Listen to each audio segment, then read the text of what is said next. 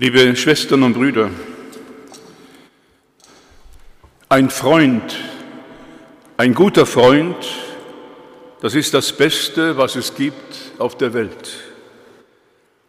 Ein Freund bleibt immer Freund, auch wenn die ganze Welt zusammenfällt. Ein Freund, ein guter Freund, das ist der größte Schatz, den es gibt. Vielleicht, liebe Schwestern und Brüder, kennen Sie dieses alte Lied aus dem alten deutschen Schwarz-Weiß-Film Die drei von der Tankstelle. Sie haben es damals vor über 90 Jahren gesungen. Ein guter Freund, das ist das Beste, was es gibt auf der Welt. Am letzten Wochenende habe ich in der Beilage der Zeitung im sogenannten Magazin etwas gelesen vom Pfarrer am Fraumünster in Zürich, Niklaus Peter. Er schreibt dort, Freundschaft ist ein großer Stoff. Und dann zitiert er einen Menschen, der mit einem anderen Menschen eine sehr intensive, langjährige Freundschaft gelebt, gepflegt hat. Und die Frage ist, wie konnte das sein, eine solche lange, intensive Freundschaft? Und der, der antwortet, sagt,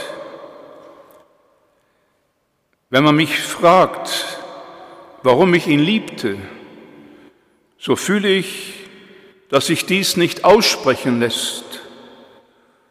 Und ich antworte dann, es ist uns gelungen, weil er er war und ich ich.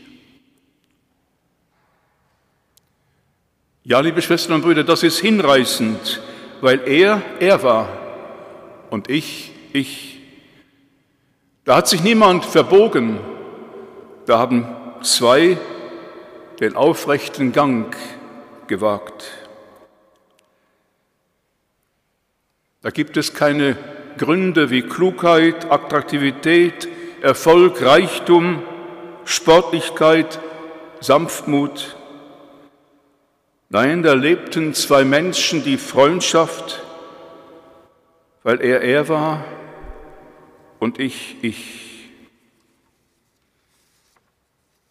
Ein guter Freund, das ist das Beste, was es gibt auf dieser Welt. Liebe Schwestern und Brüder, wir haben es gehört von Jesus, ihr seid meine Freunde. Dies sagt Jesus in der Abschiedsrede. Und ich glaube, diese Worte wiegen viel Sie sind ein Versprechen.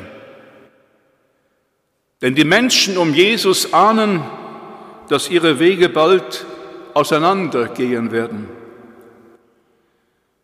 Sie hatten viel miteinander erlebt, die Freundinnen und Freunde und Jesus.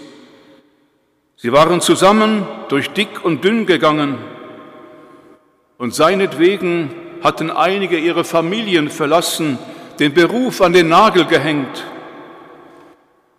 Ja, bei ihm hatten sie gefunden, was es wert war, das alte Leben aufzugeben und neu anzufangen. Ihr seid meine Freunde, sagt Jesus, indem ihr tut, was ich euch sage. Ja, meine Worte stiften eine bleibende Verbindung zwischen uns. Und Freundschaft ist unser gemeinsamer Nenner.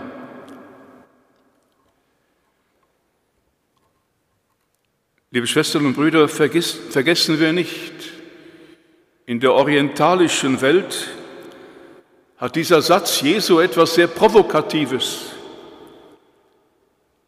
Denn in der orientalischen Welt, da gilt die Familie alles die Sippe, der Clan.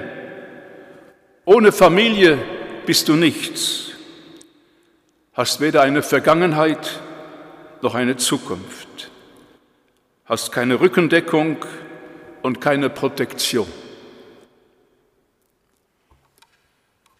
Ein Familienmensch war Jesus nicht unbedingt. Frau, was habe ich mit dir zu tun? Sagte er auf der Hochzeit zu Kana, zu seiner Mutter. Und als man ihn einmal sagte, da draußen warten deine Mutter und deine Brüder, da fragte er, wer ist meine Mutter und wer sind meine Brüder? Ja, liebe Schwestern und Brüder, Familie definiert Jesus nicht als Blutsbande, sondern als freie Wahlverwandtschaft der Menschen, die Gottes Nähe suchen. Wer Gottes Willen tut, der ist mir Bruder, Schwester und Mutter. Davon war Jesus überzeugt. Ich kenne heute, und ich denke auch Sie kennen viele heute, für die ihre Familie eine komplizierte Sache geworden ist. Beziehungen zu Eltern oder Geschwistern sind nicht selten schwierig und belastet. Und Freundschaften sind da ein anderes Beziehungsmodell. Nicht die genetische Herkunft ist dabei entscheidend, sondern die freie Wahl. Dass man sich zusammenfindet aufgrund gemeinsamer Überzeugungen und gemeinsamer Interessen. Und wissen Sie, liebe Schwestern und Brüder, für mich schwingt in dem Wort Freund etwas mit von der Freiheit, die Jesus meinte, als er seine Jünger so bezeichnete. Ein treuer Freund ist wie ein festes Zelt. Wer einen solchen findet, hat einen Schatz gefunden. So heißt es in einem alten jüdischen Weisheitsbuch, das auch Jesus kannte.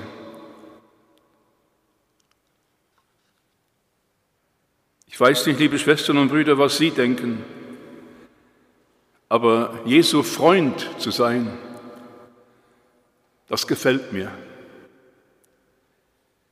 Es zieht die Kreise meines Lebens weiter, als meine Familie es könnte. Und es bezieht auch alle ein, die sich von ihm zu einem Leben in Freundschaft einladen lassen. Heute Abend sind wir hier, um unsere Freundschaft mit ihm wieder neu zu vertiefen.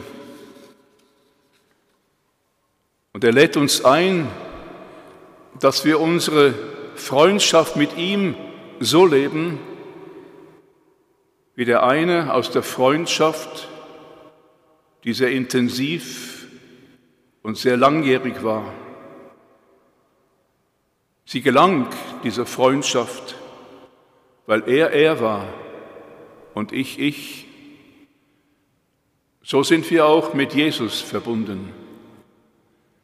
Er ist er und wir dürfen ich sein.